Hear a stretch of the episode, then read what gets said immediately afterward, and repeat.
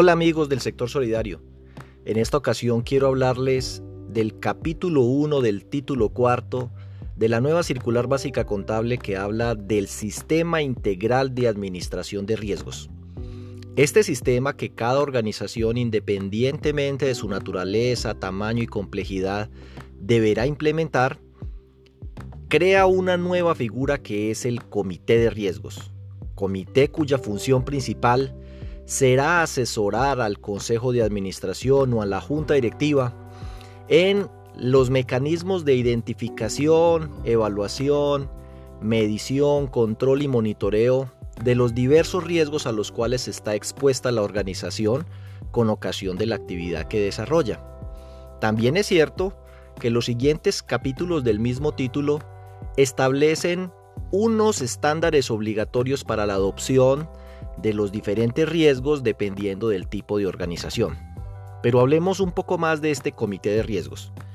El comité de riesgos, dice la norma, debe estar integrado por la persona encargada de riesgos, un miembro del consejo de administración o junta directiva quien lo presidirá y un tercer miembro, como mínimo deben ser entonces tres. Y surgen entonces eh, muchas inquietudes. ¿Quién será esa persona entonces encargada de riesgos? Será un tema que cada organización deba definir de acuerdo con su estructura. Bien es cierto que la superintendencia en ocasiones establece lineamientos generales que cuando aterrizan en lo particular no dejan de tener cierta complicación.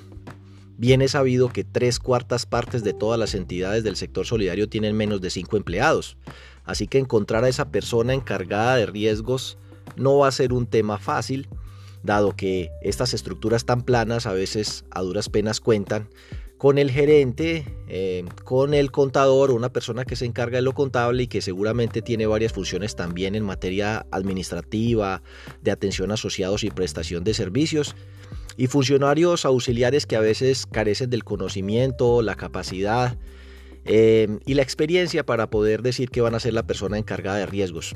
Pero aún así, aún en aquellas organizaciones en las cuales solo tienen un empleado, pues será ese empleado la persona encargada de riesgos que junto con otro miembro del consejo de administración de junta directiva y un tercer miembro que puede ser u otro miembro del consejo o alguien asociado que tenga conocimientos e interés de participar, se encargarán de apoyar a la administración en esta gestión. ¿Cuándo inicia entonces el comité de riesgos sus operaciones?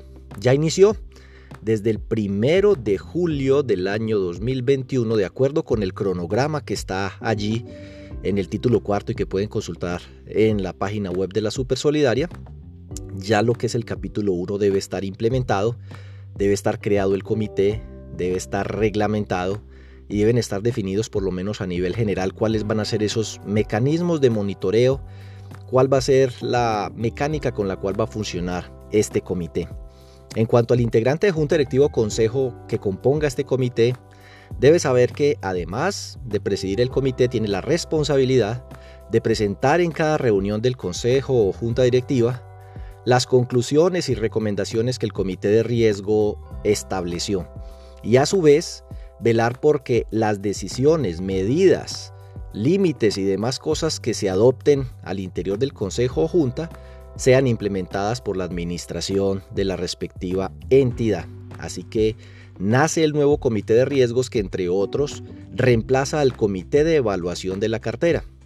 Si se fijan en el numeral 5.22 del capítulo 2 de la circular básica contable, donde está el proceso de seguimiento, es decir, la evaluación de cartera y el monitoreo, claramente la evaluación de cartera ahorita la hará la gerencia con la persona encargada de riesgo de crédito, la presentará al comité de riesgos y este a su vez la presentará en el consejo de administración o junta directiva. Como ya dijimos, es un comité que mensualmente se reunirá.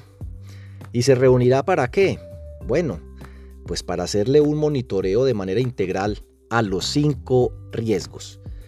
Y sobre ese tema de los cinco riesgos, pues hay que tener claro qué es lo que aplicaría para cada entidad dependiendo de su naturaleza y complejidad. Entonces aclaremos allí lo siguiente. Una cosa es si me aplica o no el estándar y otra cosa es si estoy expuesto o no a esos riesgos. Yo diría, por ejemplo, y creo que es el caso más sencillo, que el riesgo operativo le aplica o le afecta o tiene incidencia en cualquier empresa u organización. Otra cosa es que el estándar y el cronograma allí establecido en el capítulo quinto eh, del título cuarto de la circular básica contable es obligatorio para las cooperativas que captan ahorros, es decir, ejercen la actividad financiera. Sin embargo, creo que todas las entidades, todas, deberían adoptar unas medidas mínimas de riesgo operativo. ¿Qué implica el riesgo operativo? Todas las entidades pueden tener pérdidas económicas con ocasión de multas, sanciones, demandas, litigios, eso es riesgo legal, como también el riesgo reputacional, como también pueden ser errores, robos, actos malintencionados de terceros, abusos de confianza, ataques informáticos, virus, fuga o pérdida de información eh, que es confidencial. Y así por el estilo pueden ser hasta desastres naturales o accidentes, terremotos, incendios que pueden ocasionar que la entidad se vea afectada económicamente por debilidades de su control interno, la ausencia de pólizas o simplemente por el incumplimiento de normatividad legal. Entonces me parece que, por ejemplo, todas las organizaciones deberían arrancar por implementar riesgo operativo.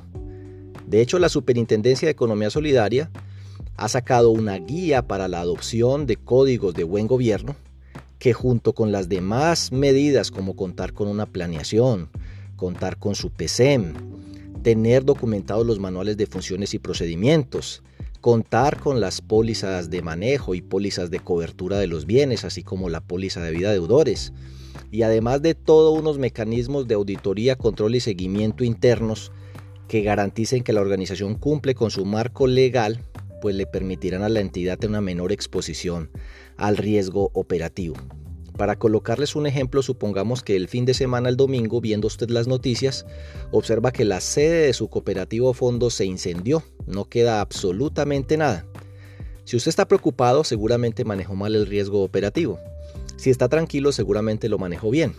Veamos quién lo manejó bien. La información digital y física pues eh, se ha salvado porque está respaldada en la nube, el aplicativo está en la nube, los archivos se suben a la nube, los de trabajo, actas, hojas de Excel que son más importantes y en general todo aquello que se utiliza en el giro ordinario de la entidad, así como los registros en los cuales está la contabilidad, la cartera, los aportes, los ahorros, los depósitos y todas las demás operaciones, están respaldados adecuadamente en la nube. El edificio, la oficina, los muebles, las cosas materiales están además aseguradas.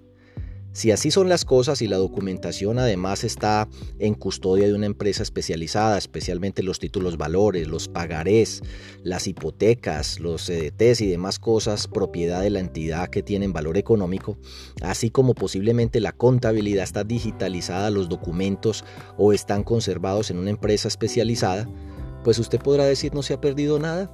Solo tenemos que buscar una oficina, conectar unos computadores, la información estaría allí en la nube sin mayor problema. Continuaríamos con la operación normalmente y las pérdidas económicas por la destrucción de los bienes pues las va a reponer la compañía aseguradora y el dinero en bancos no hay ningún problema. Pero frecuentemente uno ve que las organizaciones no tienen identificados sus riesgos y cuando menos piensan pierden información o les hacen un fraude electrónico, les roban plata de los bancos, o van a ejecutar un pagaré o una hipoteca y encuentran que está mal diligenciada, que están mal tomadas las huellas, que están mal tomadas las firmas, les entra un virus, les hace perder información. Frecuentemente también pueden ser víctimas de fraudes o robos internos cometidos por los mismos empleados o abusos de confianza, extralimitaciones, em, actos dolosos de los propios directivos. Entonces, como pueden ustedes hoy observar, el riesgo operativo está presente aún en las organizaciones que no se dedican al aporte, al ahorro y al crédito. En una cooperativa de trabajo asociado hay riesgo operativo, en una cooperativa de caficultores hay riesgo operativo. Destrucción de inventarios, compra de café por, por debajo de la calidad o, con una calidad diferente de la que se está pagando. Son tantas las cosas que se podrían mencionar. La falla o ausencia eh, de personal clave de la organización porque se incapacitó, porque renunció, la desactualización de los colaboradores frente a todo este marco legal y de sus directivos, la falta de creación de una escuela de formación de dirigentes que a futuro puedan reemplazar a aquellos que se retiren.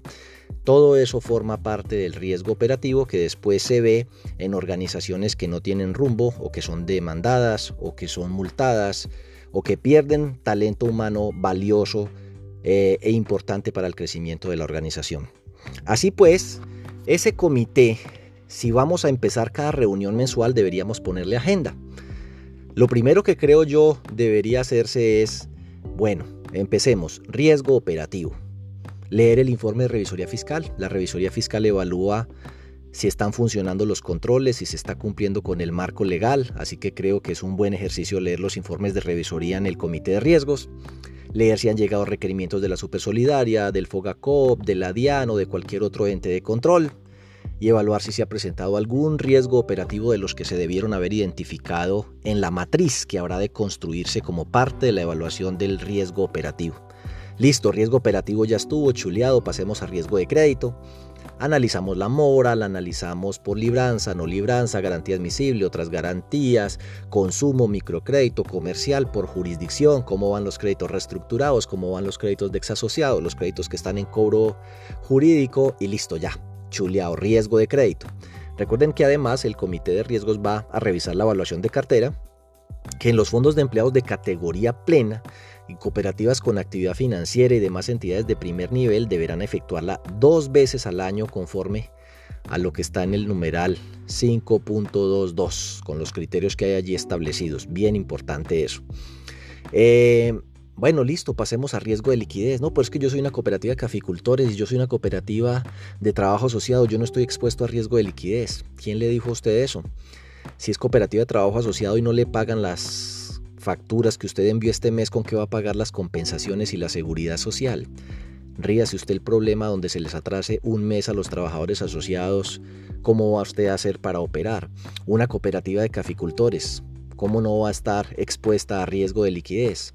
Y que pierda los recursos o no cuente con los recursos suficientes para poder comprar la cosecha de café o adquirir los bienes que requiere para comercializar. Por supuesto que está expuesta a riesgo de liquidez.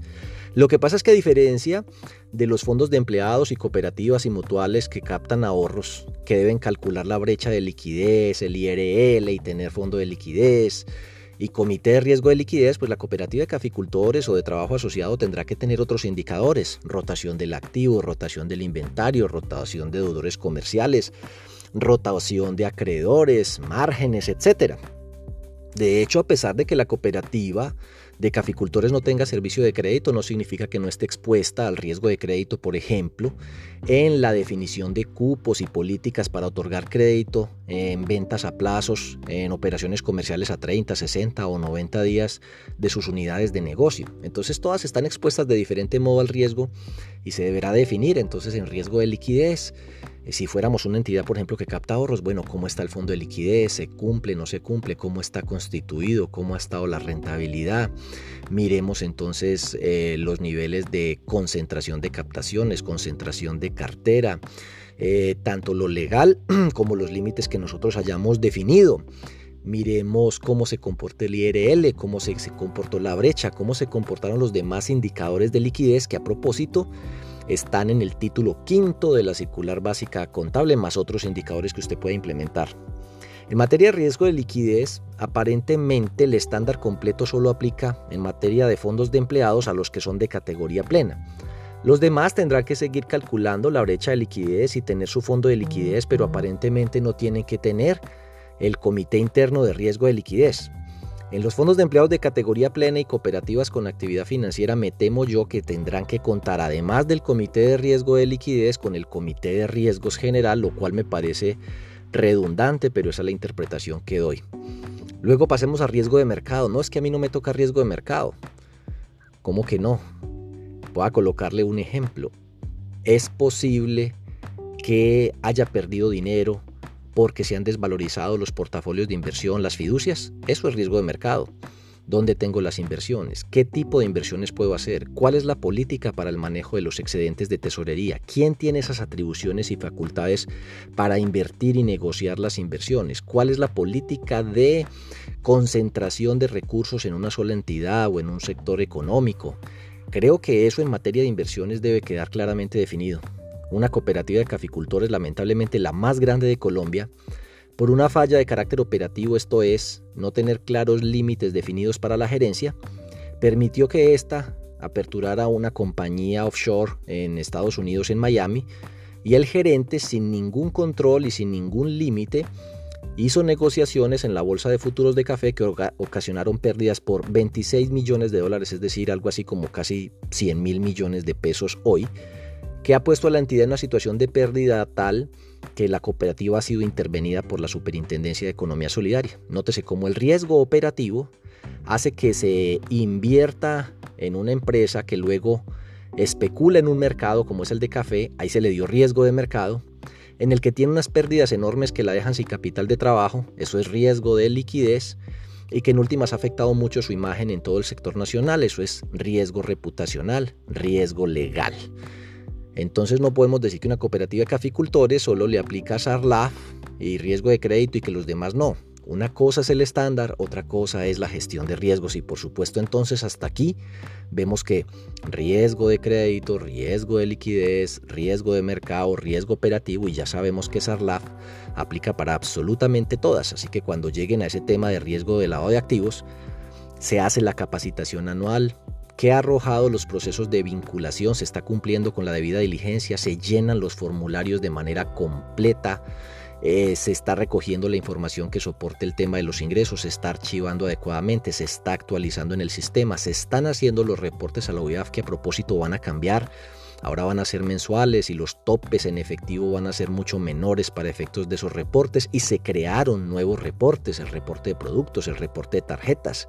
Ya no se reportan operaciones de 10 millones individuales, sino de 2, y no de 50 millones en un mes consolidadas en efectivo, sino de 20. Son muchos pues entonces los cambios que se han sucedido con el tema del sistema integral de administración de riesgos y hoy por hoy todas las organizaciones entonces deberían definir por cada uno de esos riesgos qué tan expuesta está la organización, cuáles son las políticas y controles que se cuentan para mitigar eso y eh, cuáles son los instrumentos, indicadores o mecanismos de monitoreo a través de los cuales se va a verificar el cumplimiento de esas políticas y el monitoreo, el comportamiento de los indicadores y de los riesgos sobre una base histórica que permita comparar por lo menos cinco años. Para ello están entonces el título tercero, el título cuarto y el título quinto de la circular básica contable, donde está todo el tema de indicadores de concentración, solidez, solvencia, patrimonio técnico, eh, los cinco riesgos y todo el tema de los indicadores.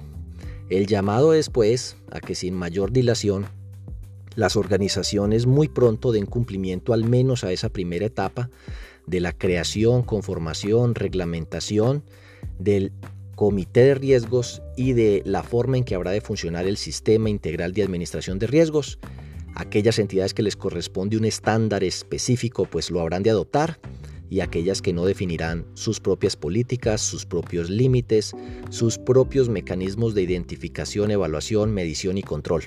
Recomiendo por ende entonces que todas las entidades tengan una matriz de identificación, evaluación, medición, control y monitoreo de esos riesgos, para lo cual se puede utilizar la misma metodología que se ha venido utilizando, por ejemplo, para SARLAF y que en función de eso se definan cuáles serán los indicadores a través de los cuales se haga ese mecanismo de monitoreo, se nombre ese comité y empiece a funcionar desde el mismo mes de julio se tenga la primera reunión para que podamos dar cumplimiento a esta disposición.